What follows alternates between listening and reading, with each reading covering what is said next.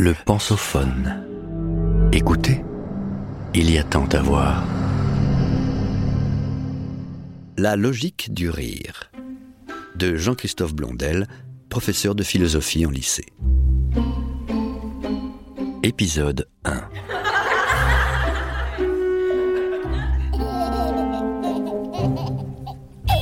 Il y a des séismes qui font plaisir à voir des secousses qu'on aime partager, des spasmes qu'on trouve trop rares.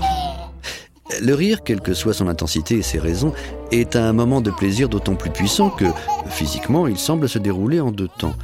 D'abord une phase de retenue qui fait grimper en nous une tension qu'il faudra bien ensuite, tôt ou tard, libérer dans une totale absence d'articulation. Dans les gestes comme dans les sons, plus le rire est libérateur et moins il semble organisé. À ce titre, ce comportement semble être le propre des êtres réduits à leur plus simple expression. Et pourtant, on aurait du mal à attribuer aux animaux la possibilité de rire, et nous aimons voir en cette aptitude une spécificité exclusivement humaine, quelque chose que nous ne partagerions pas, dont on tirerait même une certaine fierté. On tient là le paradoxe que constitue ce comportement qu'on méprise tout en le valorisant. Quelque part entre le rire gras et le propre de l'homme se tient le véritable rire, comique aux deux visages, la hyène qui ricane et le philosophe qui ironise. Le diable au corps. Le rire fonctionne comme une pulsion. Il vient du corps et il puise dans nos mécanismes de plaisir les plus rudimentaires de quoi alimenter le moment de récréation auquel il invite.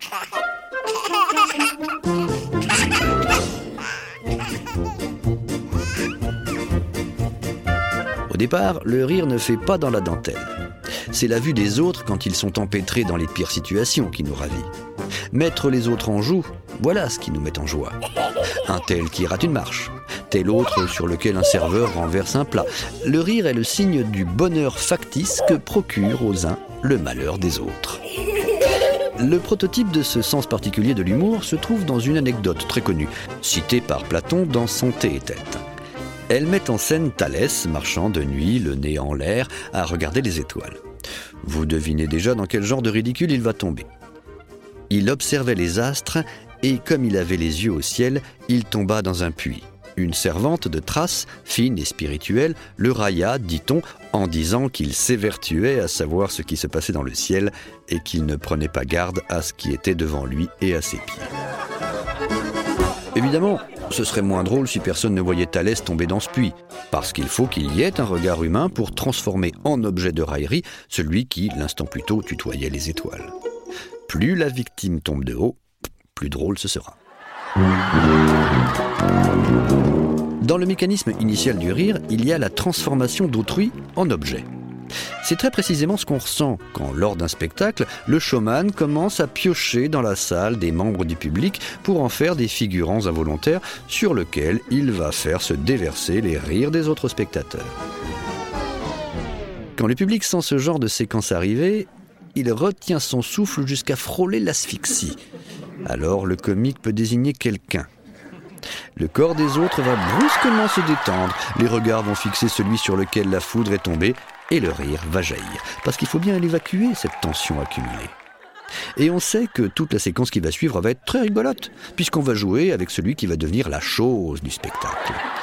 On se dit alors que Stephen King, dans Ça, avait vu juste en donnant à ce qu'il y a de pire en nous le visage hilar d'un clown. Une fois le bouc émissaire choisi, on rira de son nom, quel qu'il soit, de sa situation conjugale, quelle qu'elle soit, de son métier, de sa couleur, de son âge, bref, de chacune des caractéristiques auxquelles il sera réduit, et tout particulièrement de la plus drôle d'entre elles, sa propre gêne, qui est d'autant plus risible qu'elle est l'écho, très éloigné, là-bas sur la scène, de notre propre angoisse. Ça aurait pu être moi. Le rire est le soupir qu'on pousse quand on est soulagé de ne pas être celui à qui c'est arrivé. On comprend mieux dès lors qu'on ait vu dans le rire un phénomène inquiétant au cours duquel l'homme n'était plus tout à fait lui-même. L'Église aimait à rappeler que Jésus n'a jamais ri, du moins dans les évangiles. Platon, dans La République, en 388, prêtait à Socrate ces mots Il ne faut pas non plus que nos gardiens soient amis du rire, car presque toujours, quand on se livre à un rire violent, cet état entraîne dans l'âme un changement violent également. Qu'on représente donc des hommes dignes d'estime, dominés par le rire, est inadmissible.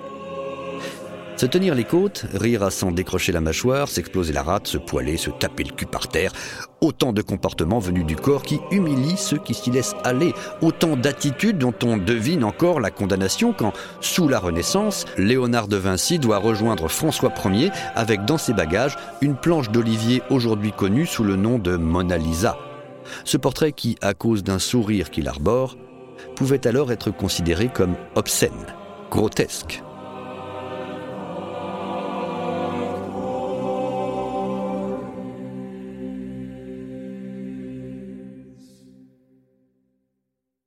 Vous venez d'écouter le premier épisode de cette série. Retrouvez-en l'intégralité sur lepensophone.fr.